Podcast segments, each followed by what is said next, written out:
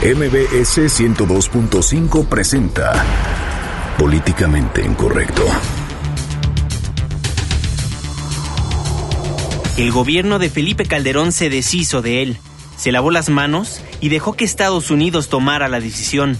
Su regreso a tierras mexicanas se veía muy lejano o casi imposible. Nueve años después el problema lo tiene que enfrentar el gobierno del presidente Enrique Peña Nieto. Y es que hoy proveniente de una prisión estadounidense, llegó a México Héctor Palma Salazar, el güero Palma, el narco de 56 años de edad que dirigió junto con el Chapo Guzmán el cártel de Sinaloa. Hay de dos, o le encuentran un delito para volver a encerrarlo, o se correrá el riesgo de confiar en él. A través de redes sociales fue que conocimos el caso de Margarita Ortiz, esposa del exdiputado priista Adolfo Micalco, quien denunció que fue víctima de violación a bordo de una unidad de la línea de autobuses CTN en el trayecto que va de la Ciudad de México a San Luis Potosí el martes pasado. Será ella la que nos narre lo sucedido.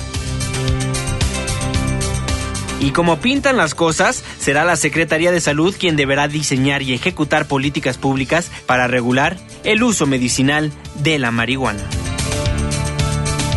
en Twitter con el hashtag políticamente incorrecto y en mi cuenta personal arroba Juanma Pregunta estaremos al pendiente de todos sus comentarios. Y en estos momentos lanzamos la pregunta de esta noche.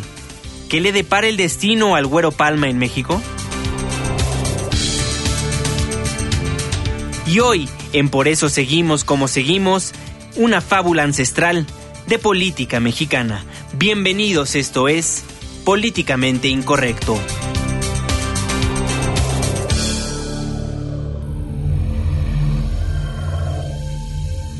Estás a punto de entrar a una zona de polémica y controversia.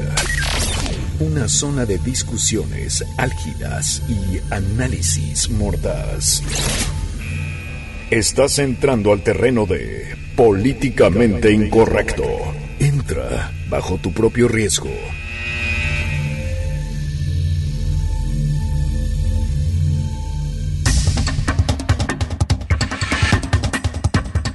Muy buenas noches, 9 con 2 minutos. Le doy la más cordial bienvenida a Políticamente Incorrecto, la mesa de análisis y de opinión de Noticias MBS. Muy buenas noches. Hoy 15 de junio de 2016, ombligo de semana, Día Mundial de Toma de Conciencia de Abuso y Maltrato en la Vejez. Y toca suelo mexicano el Güero Palma. Irving Pineda, muy buenas Y no es porque sea vejez. ¿Cómo estás, mi querido Juanma, mi querido Fer? Mitad de semana, una noche intensa en materia informativa. Desde luego que les vamos a estar dando cuenta ya de la llegada de uno de los fundadores del Güero Palma, uno de los fundadores del cártel de Sinaloa, quien con Joaquín Guzmán Loera, pues ha hecho un imperio en el mundo pues sí, del narco, pero vamos a estar muy atentos, pero qué gustazo amigos verlos, qué gustazo saludarlos esta noche de miércoles. Irving Pineda, 9 con 3 minutos, Fernando Canek, muy buenas noches. Muy buenas noches, querido auditorio, queridos radioescuchas, queridos compañeros, querido todo mundo, hoy vengo en son de paz. ¿Y ahora? ¿Eh? Pues nada más por variarle, digo, ya las ganas de guerrear, pues ya.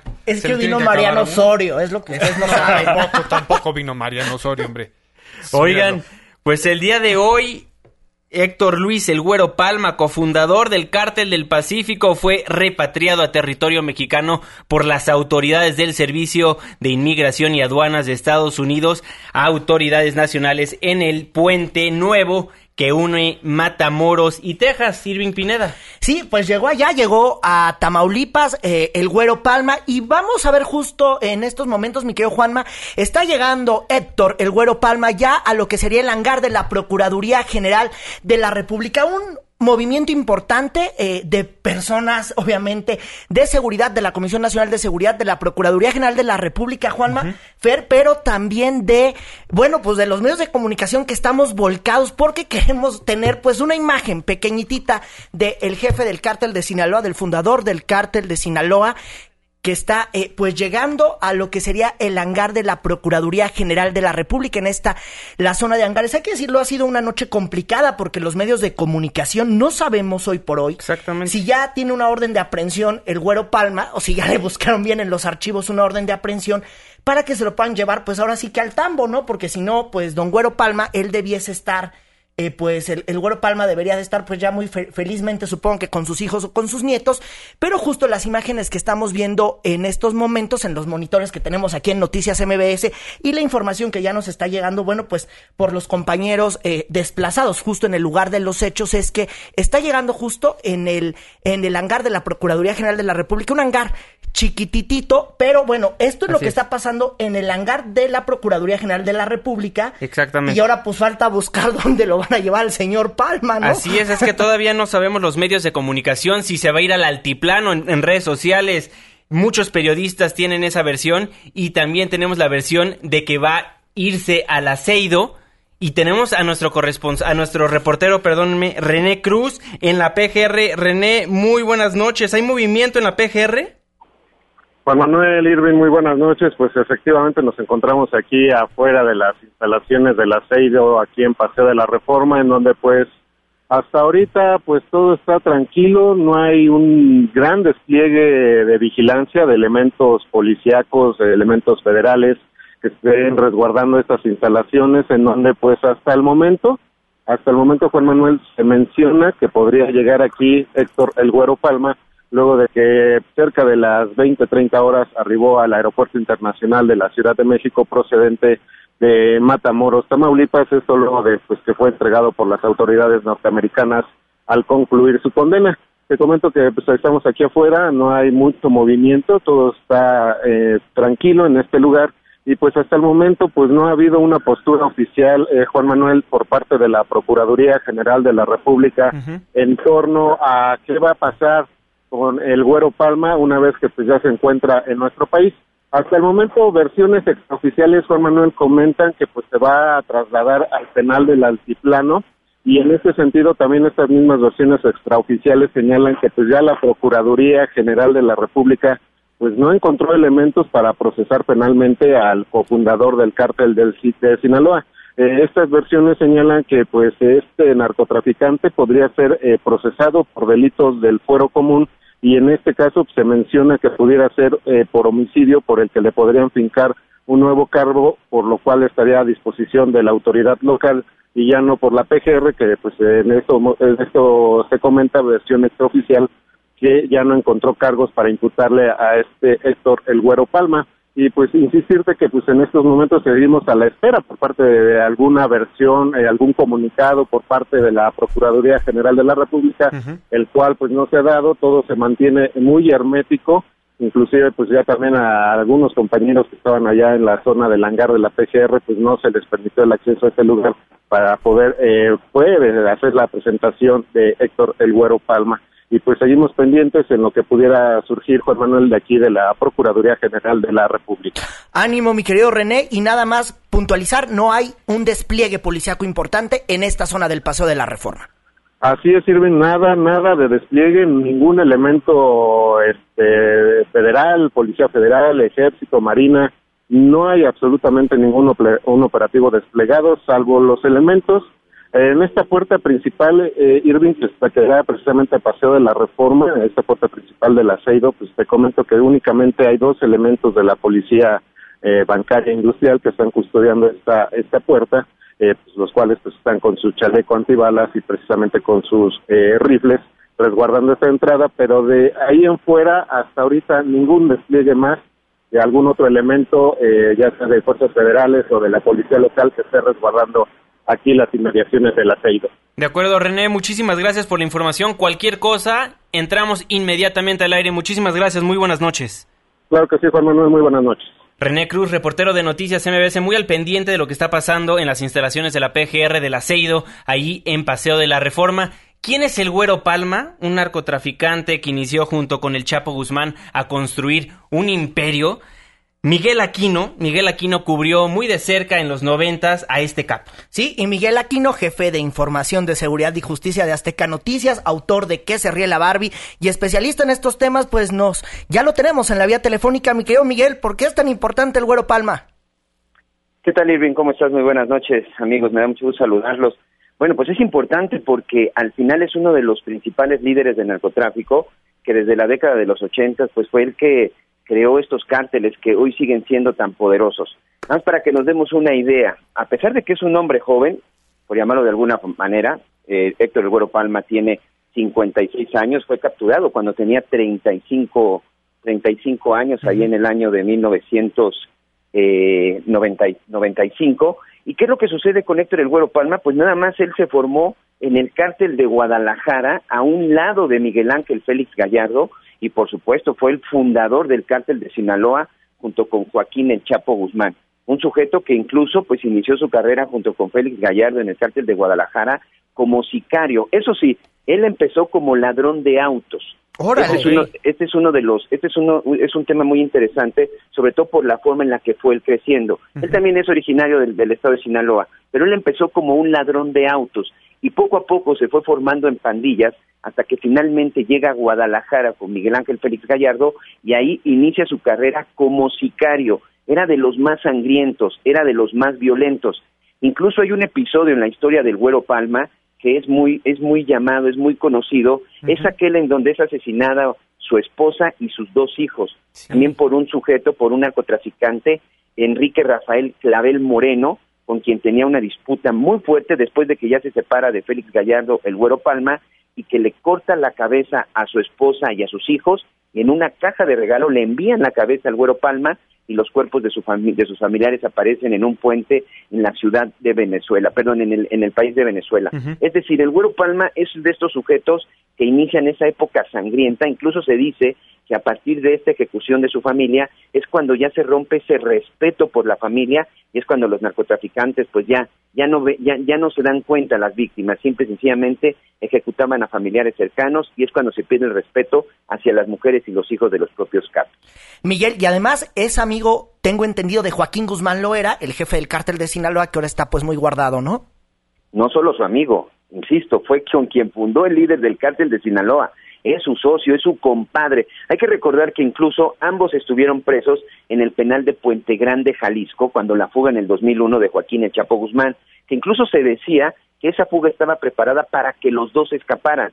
Sin embargo, por alguna situación que solo el Güero Palma y Joaquín El Chapo Guzmán deben de saber, al final el Güero Palma decide quedarse. Pero en ese entonces, cuando el Chapo Guzmán se fuga del penal de Puente Grande, estaba junto con su compadre en ese mismo penal purgando purgando una condena. Hay que recordar que en el 93 en la ciudad de, Guatemala es cuando detienen al Chapo Guzmán y en el 95, dos años después, es cuando capturan a Héctor el Güero Palma, cuando se cae su, su jet, si él se dirigía precisamente hacia una boda y cae entre los límites del estado de Nayarit y Jalisco, y bueno, pues ya debido a las lesiones y que habían detectado la avioneta, ya no pudo escapar. Pero los dos estaban juntos en Puente Grande y esa sociedad, pues es una sociedad muy importante, insisto, no solo de socios de, narcos, sino además son amigos, son compadres. Miguel Aquino, jefe de seguridad de Azteca Noticias. ¿Cómo ves el futuro del Güero Palma en nuestro país? Te saludo Juan Manuel Jiménez. ¿Qué tal? ¿Cómo estás, Juan Manuel? Pues mira, evidentemente que seguirá en prisión. Es un hecho que ya las autoridades han, han, no sé si encontrado, no sé si utilizar la palabra encontrado, lo que sí sé es que por lo menos ya sacaron estas nuevas órdenes de aprehensión y ojo, es por el delito de homicidio. Hay que ver en qué fecha se está hablando de este homicidio, que evidentemente hay que recordar que eh, en, nuestro país el, el homicidio se, se castiga con 50 años, 60 años de prisión, por lo tanto no creo que todavía haya prescrito. El único, el único asunto por el cual él no pudiera librar, este, librar la cárcel es precisamente que se le acuse de homicidio. Sin embargo, si este sujeto se le logra acreditar el delito de homicidio, tendrá que purgar una condena todavía de varios años de prisión. Pero esto, bueno, pues ya lo decidirán las autoridades. Por lo pronto, la información que tenemos es que estas dos órdenes de aprehensión de un juzgado, del juzgado cuarto de distrito en Jalisco, es por el delito de homicidio. Delito que legalmente todavía no prescribe y por lo tanto sí podría ser juzgado. Y claro, si se encuentra culpable, sentenciado. Oye, mi querido Miguel, a ver, ahorita hace un rato eh, el Güero Palma aterriza ya aquí en un hangar de la Procuraduría General de la República. ¿Qué es lo que puede pasar? O ahora sí, pues ¿dónde anda en esta hora de la noche el Güero Palma? Bueno, pues en este momento la información que nosotros tenemos es que se le están llevando a cabo estos exámenes médicos. Evidentemente, Migración se lo entregó a la gente de la Procuraduría General de la República. Ahí mismo en el hangar hay un servicio médico en donde verifican el estado en el que se encuentra. ¿Qué es lo que va a suceder? Bueno, va a ser trasladado a un penal, eso sí se los puedo casi asegurar, que va a ser trasladado a un penal y en este caso, en donde ya tenemos movimiento, que también el equipo de Azteca Noticias se ha desplazado, es en el penal de Almoloya, en el Estado de México. Ahí por lo menos estará en espera de que le sean notificado de los nuevos procesos y sobre todo de la ejecución de las órdenes de aprehensión. Que en caso de que estas órdenes sigan vigentes, en este momento ya le tuvieron que haber notificado y él ya debe de estar enterado de que va a tener que ser puesto a disposición que si lo pueden trasladar de Almoloya a Puente Grande, también eso podría suceder, pero eso ya depende de las autoridades determinando el grado de, de, complejidad y sobre todo por cuestiones de seguridad, pero de igual forma podría permanecer en Almoloya y enfrentar el proceso en este penal en el estado en el estado de Jalisco, pero tendrá que ser trasladado esta noche a un penal federal. Y que todavía las autoridades, Miguel, confían en la seguridad del penal del altiplano, porque hay que decirlo, ahí se les escapó, pues Joaquín Guzmán Loera.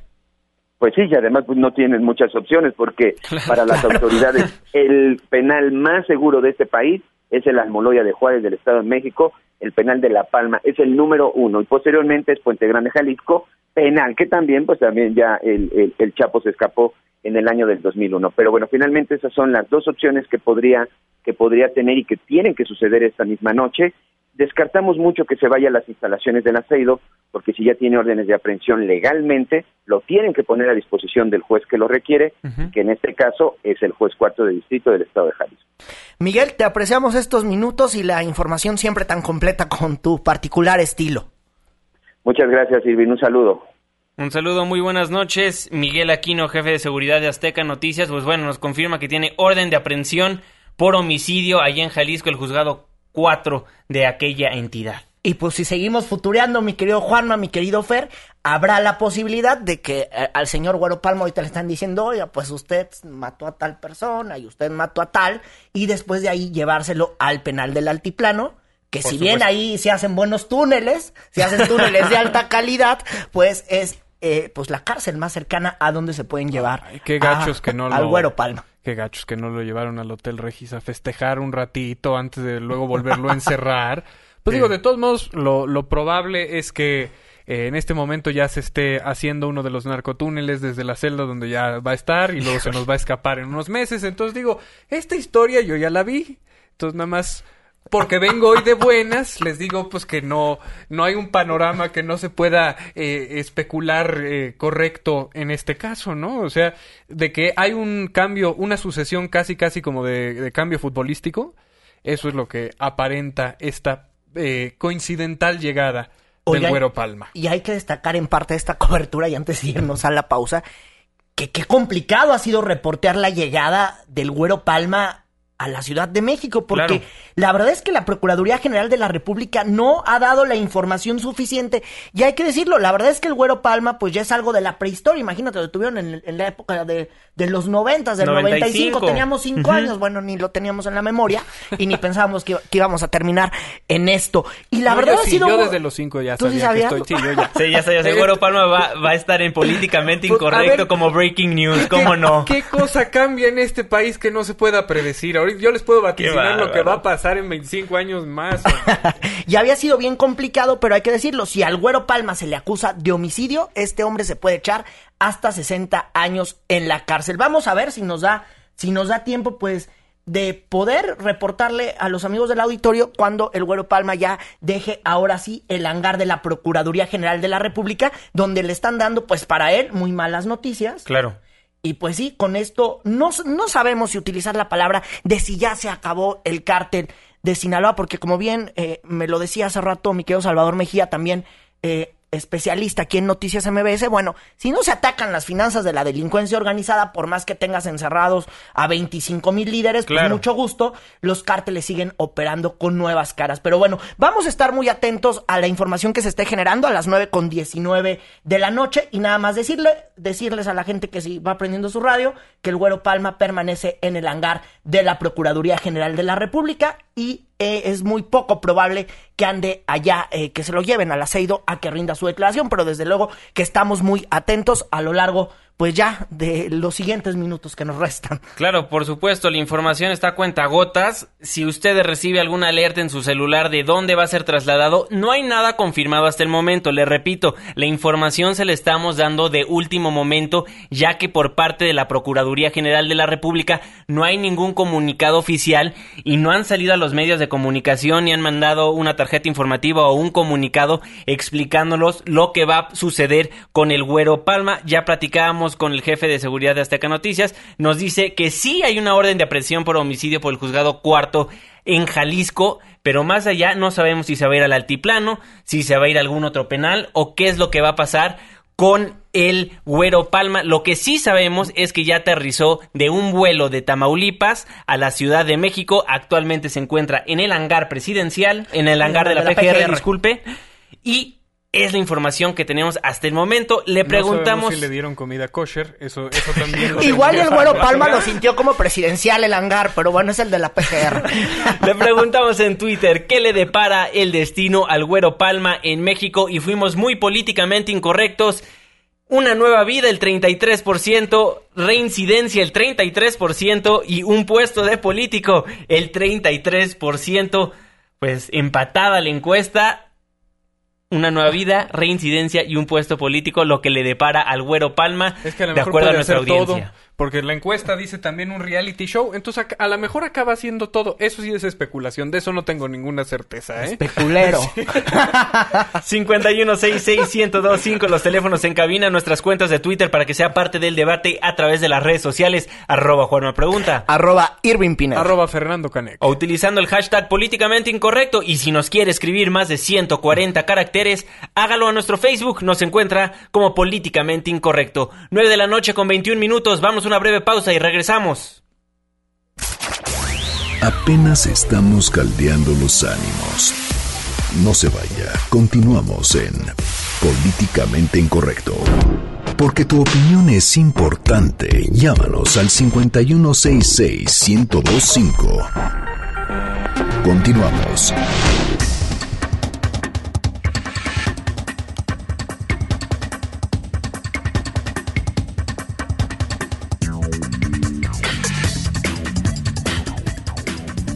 9 con 24 minutos. Muchísimas gracias por seguir acompañándonos en Políticamente Incorrecto, la mesa de análisis y de opinión de noticias MBS. Irving Pineda, lamentablemente, pues un hecho atroz, el cual sucedió en, en el camino a San Luis Potosí de la Ciudad de México.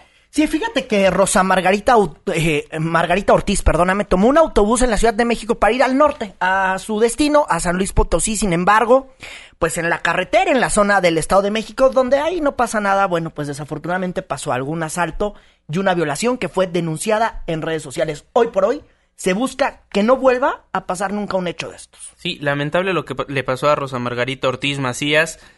Margarita, muy buenas noches, ¿cómo estás? Sí, buenas noches, a sus órdenes. Pues lamentable que te tengamos que saludar bajo estas circunstancias, pero para el auditorio que aún no es familiar con el caso, ¿por qué no les explicas un poquito qué fue lo que pasó cuando abordaste la línea de autobuses ETN dirigiéndote a San Luis Potosí?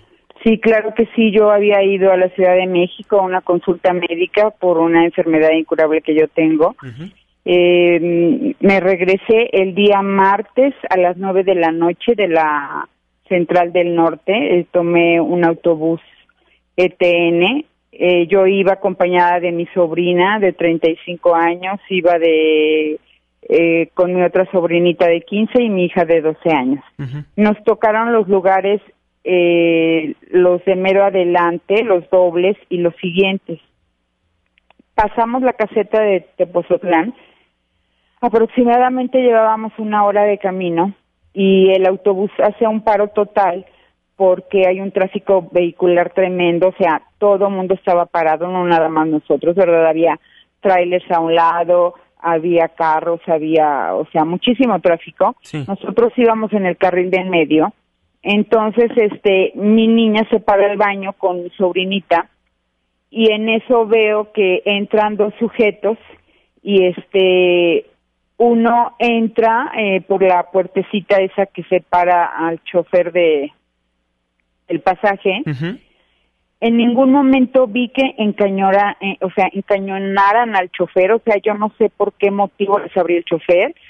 Se pasa este hombre, eh, saca una pistola de su de su sudadera o de su pantalón, o sea, la levanta, este levanta el brazo hasta arriba, lo mueve a los lados y, y dice, todos atrás, todos atrás, me dan su dinero, me dan sus carteras, me dan sus teléfonos eh, mi sobrina y yo nos vamos a pasar hacia atrás cuando él este eh, empuja, le pega a mi sobrina en la cabeza con la mano y a mí con la cacha de la pistola en el ojo y dice ahí se quedan sentadas y no se muevan.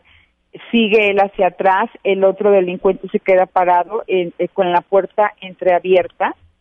En ningún momento encañonando al chofer, o sea, en ningún momento yo vi que este que estuviera amenazado el chofer. No, no para nada. Él nos estaba cuidando a nosotras, ¿verdad? Y a todo el pasaje que no hiciera nada. Claro. Entonces, este, ya total, eh, este otro delincuente que se queda ahí en la puerta me empieza a decir que le dé mi cartera, que le dé todo. Yo le doy mi, mi monedero.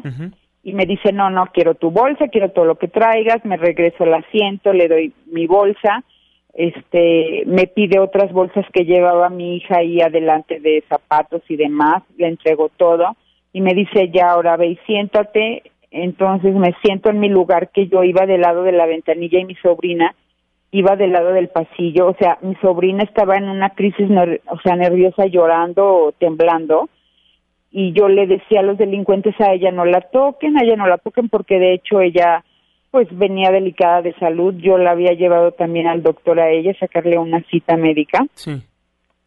Entonces, este, me percato que traigo en el estómago pegado una cangurera.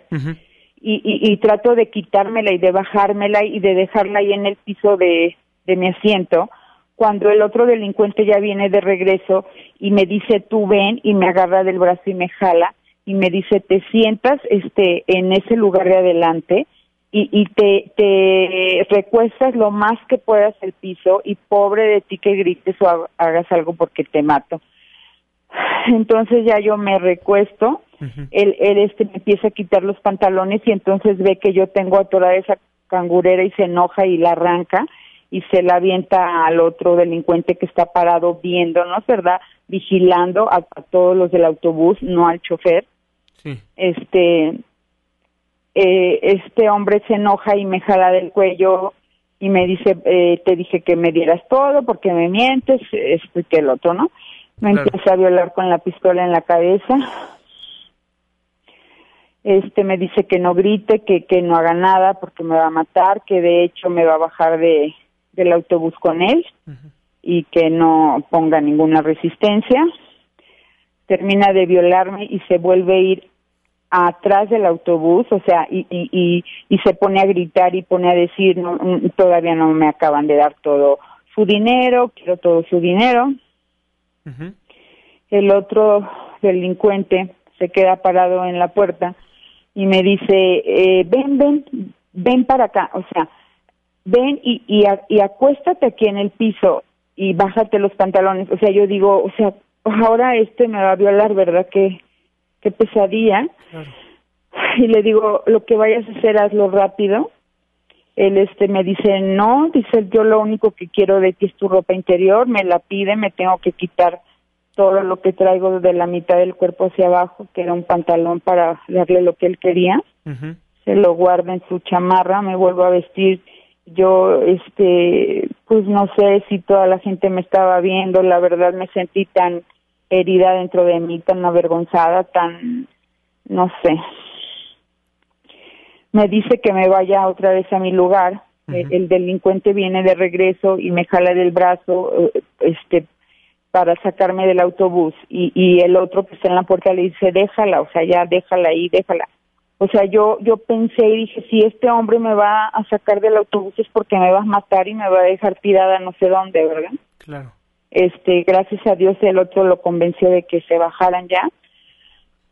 Cuando se iban a bajar este e, e, el que estaba en la puerta le tira las tarjetas al chofer y le dice ten ahí te dejo esas credenciales, e, esas tarjetas de crédito para que se las des, o sea, en ningún momento enojado con el, o sea, yo nunca vi que... Pues, Como si se eh, conocían. o sea, había algo que, que no sé. Que no cuadraba ahí, ¿no? Claro, era familiaridad entre ellos, ¿no? Entonces, este, se bajan y se van. Para esto mi hija está encerrada en el baño, mi hija de 12 años, que gracias a Dios no salió, que eh, este, este delincuente fue y quiso sacarlas del baño y no pudo porque tenían el seguro. O sea, desistió de sacarlas del baño. Y entonces mi niña desde el baño le manda un mensaje a su papá y le dice, papá, en este momento nos están asaltando y tengo miedo de que nos maten. Este, te mando mi ubicación. Ya total se salen los delincuentes y yo empiezo a gritarle a mi hija pensando que no sé dónde estaba, que se la habían llevado, o sea, de hecho no, no recordaba que estuviera en el baño.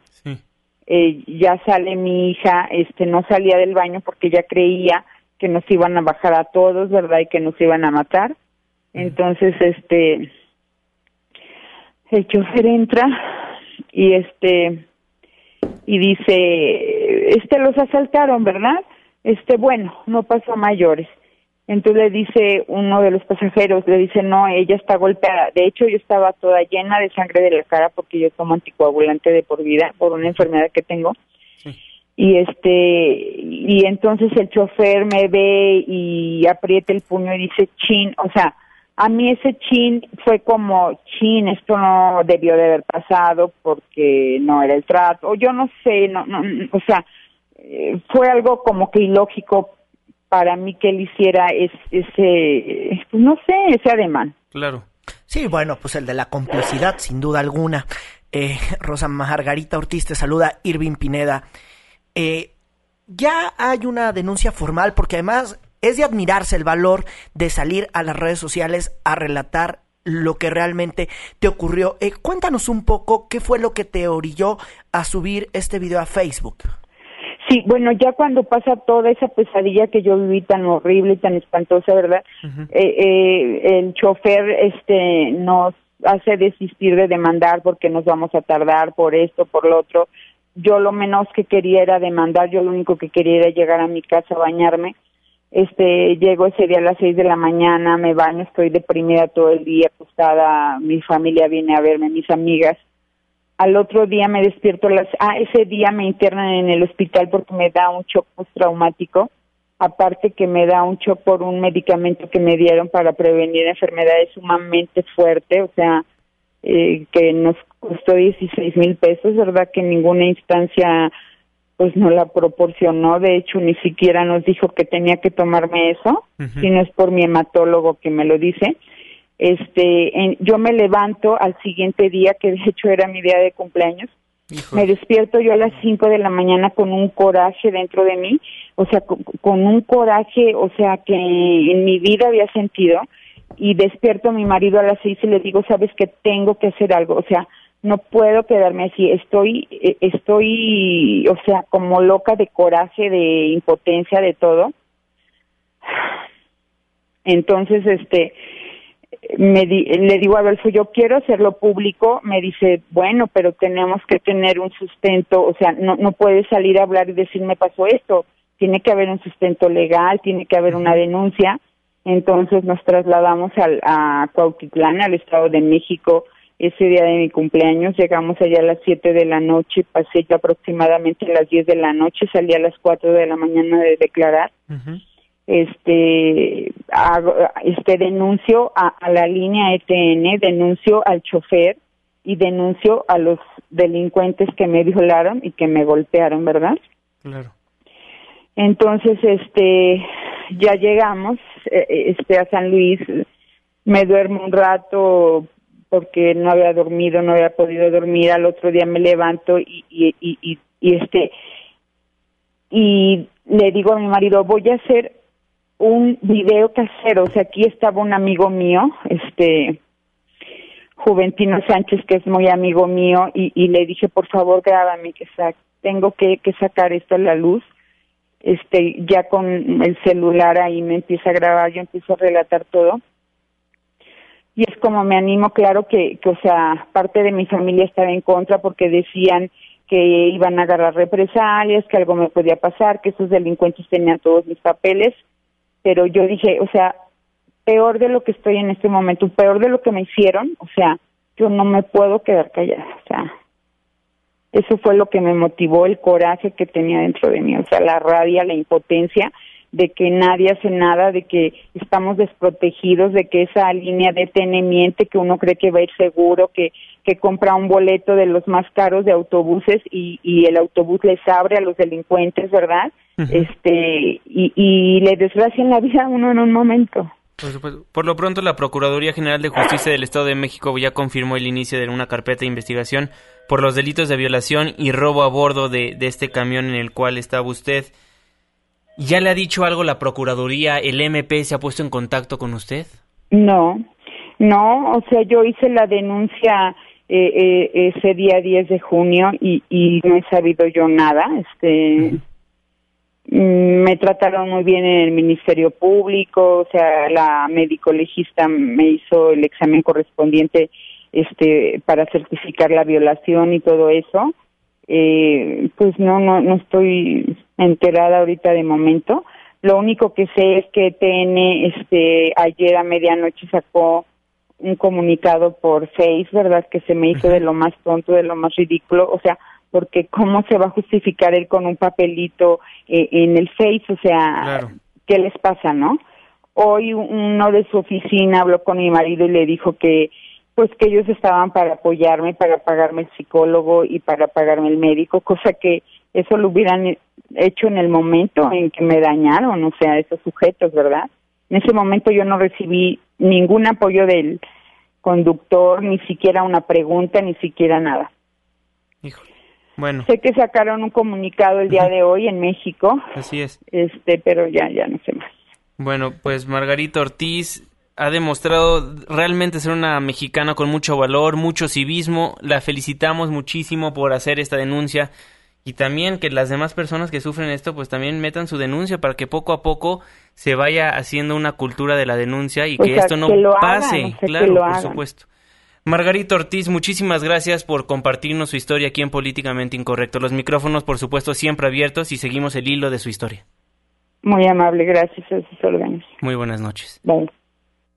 Bueno, una historia trágica, lamentable la que le tenemos que narrar, pero es importante que lo escuche usted para que poco a poco se dé cuenta en el México en el que vivimos y si usted ha sido secuestrado, robado, extorsionado, haga su denuncia porque es muy importante que las autoridades se den cuenta del abuso que hay en nuestro país. Y más que hacer la denuncia, Juan Mafer, que se pongan en verdad las autoridades a hacer lo que tengan que hacer. Por supuesto. Esto ocurrió en el Estado de México, me queda claro que esa carretera es vigilada por policías federales, a ver qué están haciendo los policías federales, a ver eh, Procuraduría ya le van a emitir una orden de presentación por lo menos al chofer de esta línea de autobuses, ya la van a emitir o cuándo o qué más pruebas necesitan para poder acelerar esta averiguación o van o vamos a dejar que, se sigan violando personas. Y bueno, tengo entendido, Juanma, que, que la empresa, sí, ETN, anótelo bien, ETN, Así es. pues ofreció una respuesta en torno pues a la violación ocurrida. Así es, ETN dice que en caso de que los conductores tengan responsabilidad por asalto en este autobús,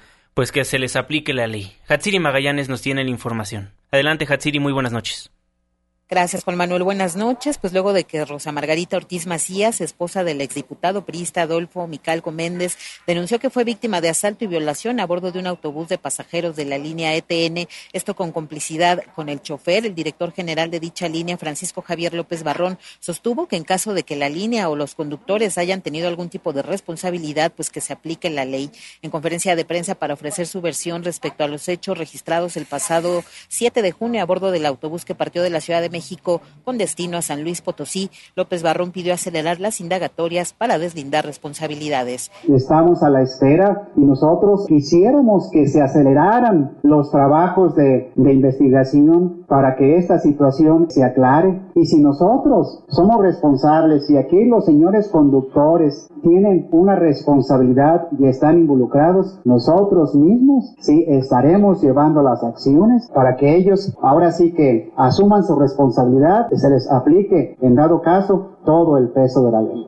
Pero también, pero también Si ellos son inocentes, sí, nosotros estaremos también apoyándolos para que no se cometa una injusticia. Acompañado por los dos choferes del autobús que presenciaron justamente los hechos, López Barrón afirmó que no se trata de desvirtuar la versión de la denunciante, sino coadyuvar con las autoridades para esclarecimiento del caso. En su momento, Rito Cruz López, chofer de esta unidad, narró cómo fue amenazado por los dos asaltantes quienes lo abordaron pasando la zona de Coyotepec sobre la carretera México-Querétaro.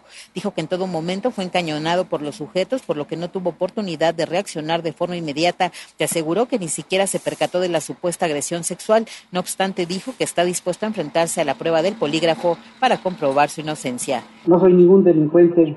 Yo trabajo para mi empresa honestamente, la cual la empresa es, es limpia de todo lo que la están inculpando igual como me están inculpando a mí. Yo soy víctima también del, de esto lo que está pasando. Finalmente, durante esta rueda de prensa fueron cuestionados sobre los sistemas de seguridad con los que cuenta esta línea y admitieron que no tienen botones de pánico en sus unidades ni tampoco cuentan con cámaras de seguridad. La información que tenemos. Muchísimas gracias, Hatsiri. Estamos al pendiente si surge más información. Impresionante lo que pasa con esta empresa de ETN. ¿Cómo es posible que ¿Cómo es posible? O sea, caro pero chafa, ¿no? Caro pero chafa. Pero ¿cómo es posible además que reaccionen con esa displicencia de decir, eh, bueno, nosotros no tenemos responsabilidad, hay, que la asigne eh, eh, la investigación. No, perdón, hay una responsabilidad porque eso sucedió en su línea, con supuestas medidas de seguridad. Y con su camión. Exacto, con porque aquellos que hemos viajado ahí nos sometemos de todos modos a revisiones al pasar la línea de abordaje. O sea, tienen protocolos establecidos. Entonces no están funcionando esos protocolos. Realmente es un reclamo muy fuerte el que se le debe hacer a ETN esta no es la respuesta adecuada, tienen que darle algún tipo de indemnización, porque no le van a reparar el daño nunca a, Rosa Margarita Ortiz Macías. Claro. Y, quiero recalcar que el valor que tiene eh, eh, Rosa Margarita para salir a la luz pública a declarar esto es no solamente derivado de esa necesidad de desahogarse, sino de que nuestras autoridades hagan su trabajo y que la gente responsable en todo sentido, porque aquí hay muchos, responda en consecuencia al caso. Claro, por supuesto, deben de indemnizar daño civil, daño moral a esta pobre señora que tuvo que sufrir eso y ETN no debe esperar ni un minuto más, ni un minuto más para apoyar a la víctima, porque al fin y al cabo pasó en su transporte, esté involucrado o no el, el chofer de este camión, no tiene que esperar ningún minuto más para apoyar a todas las víctimas que sufrieron robo en ese, en ese transporte y bueno, lamentablemente para Rosa Margarita no acabó en robo. ¿eh? También las autoridades Juan Mafer, porque a ver, ¿qué está haciendo la Policía Federal? ¿Qué tiene que resguardar? ¿Qué está haciendo el gobierno del Estado de México más allá de que esta no es mi carretera y yo no la vigilo? Sí, se echa la bolita como siempre. Este tipo de cosas no dejan más que malpadas a las autoridades y como siempre, como siempre, el sello de la casa ser ineficiente. Por supuesto. 9 con 44 minutos, seguimos en Políticamente Incorrecto. No se vaya, después de la pausa le contamos de más cosas que han pasado con el Güero Palma a su llegada a la Ciudad de México. Una pausa, regresamos.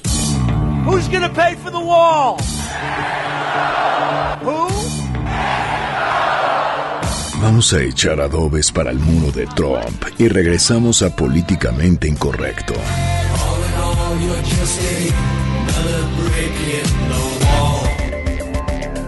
Debate con nosotros en Políticamente Incorrecto.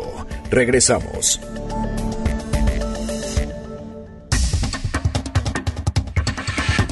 Nueve con 46 minutos, estamos de vuelta en su programa Políticamente Incorrecto a través del 102.5 de su frecuencia modulada y por supuesto un fuerte abrazo a todos aquellos que nos hacen el favor de escucharnos a través de noticiasmbs.com ya tiene destino final el Güero Palma. Al parecer se va al Centro Federal de Readaptación Social número uno, mejor conocido como el Altiplano o Almoloya. Tenemos en la línea telefónica de Noticias MBS a nuestro corresponsal en aquella entidad, a Juan Gabriel González. Juan Gabriel, cuéntanos qué está pasando allá.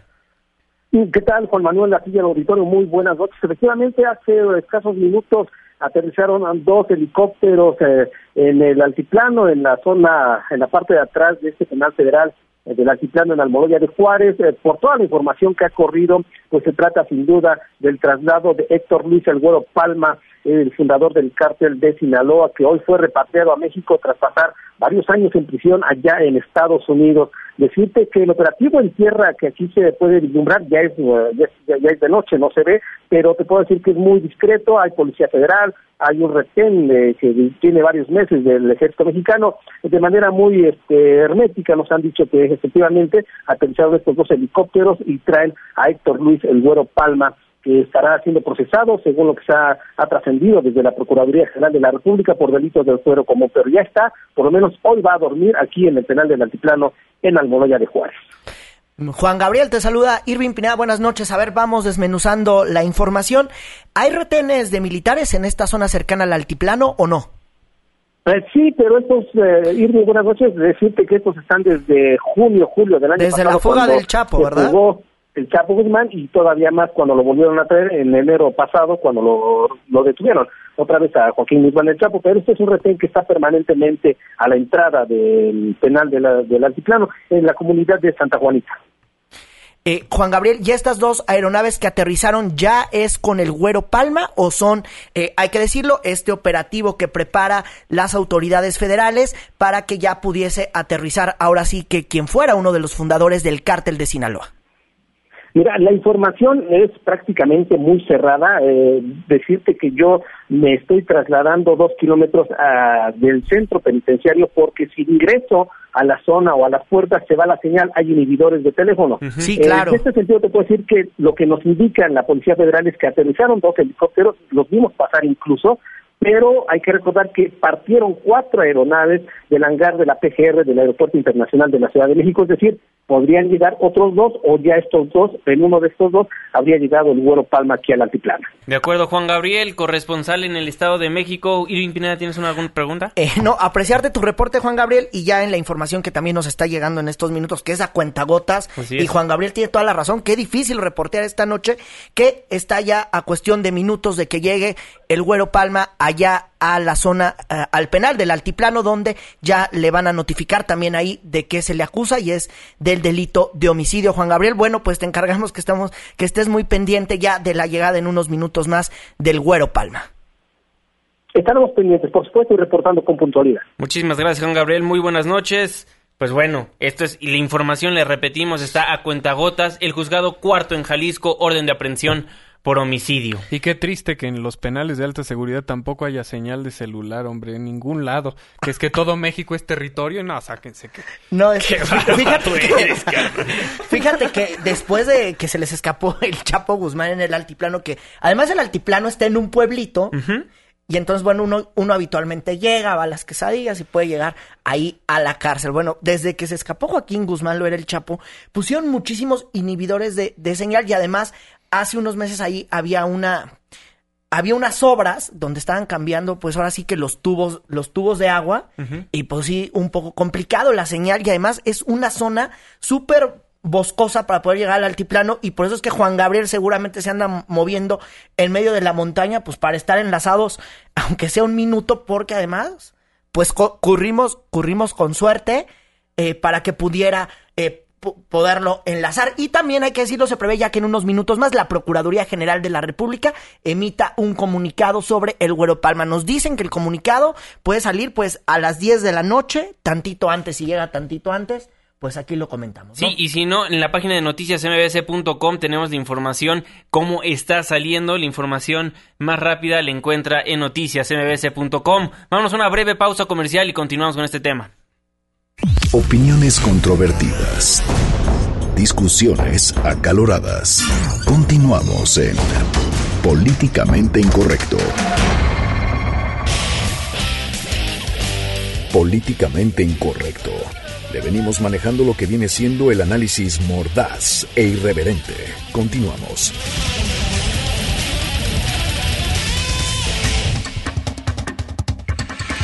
9 con 54 minutos, estamos de vuelta en Políticamente Incorrecto a través del 102.5 de su frecuencia modulada. Antes de ir al corte nos llegaba aquí a la redacción de Noticias MBS un comunicado conjunto de la Secretaría de Gobernación y la Procuraduría General de la República que me permito leerles. Entregan autoridades de Estados Unidos al mexicano Héctor Palma Salazar, a quien se le imputa la probable responsabilidad en dos homicidios cometidos en nuestro país. Esta tarde autoridades de los Estados Unidos de América entregaron en una garita fronteriza de la ciudad de Matamoros, Tamaulipas, al ciudadano Héctor Luis Palma Salazar, quien fue recibido por el personal del Instituto Nacional de Migración. A su llegada a nuestro país, personal de la Fiscalía General del Estado de Nayarit cumplimentó una orden de aprehensión en contra de Palma Salazar por su probable responsabilidad en dos homicidios ocurridos en esa entidad. El detenido fue trasladado por elementos de las Fuerzas Armadas al hangar de la Procuraduría General de la República en el Aeropuerto Internacional de la Ciudad de México y posteriormente llevado por elementos de la Policía Federal y a petición de las autoridades judiciales al Centro Federal de Readaptación Social número 1 Altiplano en el Estado de México, donde permanecerá internado en tanto se desahogue el proceso judicial correspondiente. Continúa el comunicado diciendo la colaboración del Ministerio Público, de la Federación y de las instancias federales integradas por las dependencias del Gabinete de Seguridad del Gobierno de la República para la detención de Palma Salazar, de su repatriación, se llevó a cabo con base en el convenio de colaboración suscrito en el marco de la Conferencia Nacional de Procuradores de Justicia y se realizó con estricto apego al Estado de Derecho y pleno respeto a los seres humanos.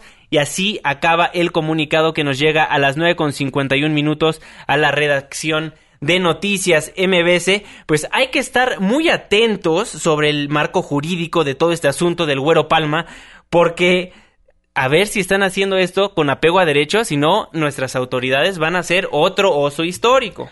Ahora, son dos procesos, ¿eh? Se le acusa de dos homicidios ocurridos en Nayarit y eso es lo importante porque se puede librar de uno, pero no del siguiente. Le buscaron en el archivo de las Procuradurías Estatales dos delitos y bueno, la confirmación pues que ya llegó esta noche al penal del Altiplano y que ahí por lo pronto va a dormir y va a seguir pues este el proceso. Así es, bueno, la información que tenemos hasta el momento ya nos confirma la Procuraduría y la Secretaría de Gobernación pues que sí tiene responsabilidad en dos homicidios cometidos en nuestro país. Bueno, vamos a darle un giro de 180 grados a la información. El día de hoy, en el Senado de la República, las Comisiones Unidas de Salud, Justicia, Gobernación, Seguridad Pública, Derechos Humanos y Estudios Legislativos Segunda del Senado aprobaron en lo general y por unanimidad la reforma a la Ley General de Salud que regula el uso de la marihuana con fines medicinales. Esto entre muchos temas que se tocaron en este periodo extraordinario de sesiones y vaya manera de hacerlo de nuestros legisladores, Fernando Canec. Pues sí, vaya manera, y no me queda más que ilustrársela con la sección de este día. Para usted, por eso seguimos como seguimos. Hasta mañana, mi angelito. ¿A mí? Dime, mi cielo. ¿Por qué en la sesión de ayer los diputados y los senadores del PRI y del Verde en su mayoría nos quitaron la opción de conocer las declaraciones fiscales, patrimoniales y de intereses de todos los servidores públicos? ¿Qué? Eh, pues, porque... porque así son las cosas en México, mi amor. Pero no se supone que los elegimos para representar los intereses de la ciudadanía y que tienen una responsabilidad con la voluntad popular que avala esta medida. Pues sí, mi amor, pero vivimos en México y aquí las cosas no funcionan así. ¿Y por qué no funcionan como deben? Porque así ha sido siempre. Es una larga historia. Cuéntamela así. Está bien.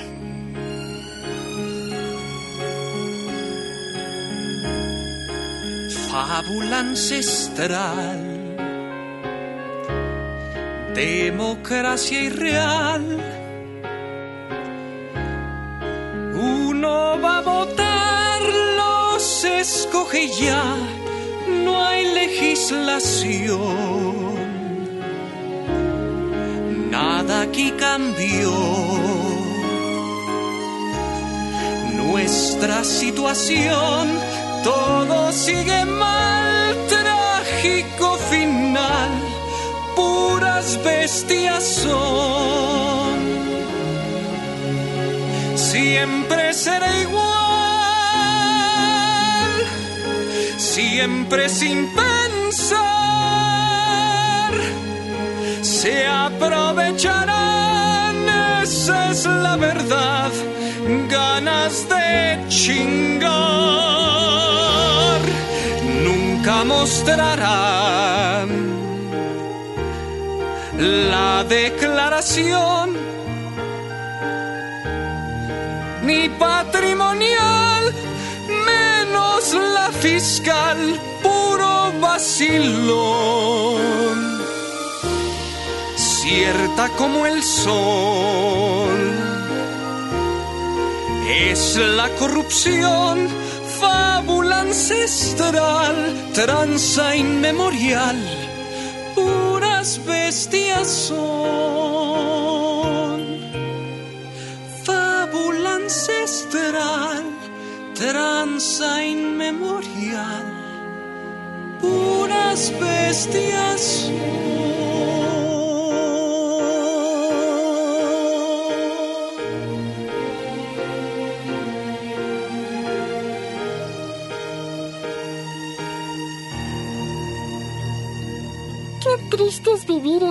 democracia representativa con legisladores de quita que no representan a nadie. Ahora métete a tu cama, niño precoz de conciencia sociopolítica exacerbada. Es hora de dormir.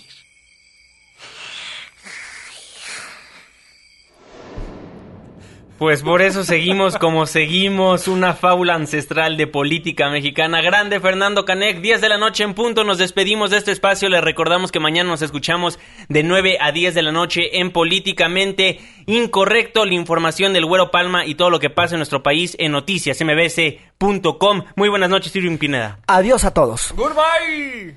10 con un minuto se despide de ustedes su servidor y amigo Juan Manuel Jiménez. Muy buenas noches. Se apagan las luces. Se cierran las compuertas. Estás dejando la zona más polémica y controvertida de la radio. Políticamente incorrecto. El único programa de análisis y debate que no tiene bozal. Te esperamos mañana de 9 a 10 de la noche por Noticias MBS 102.5.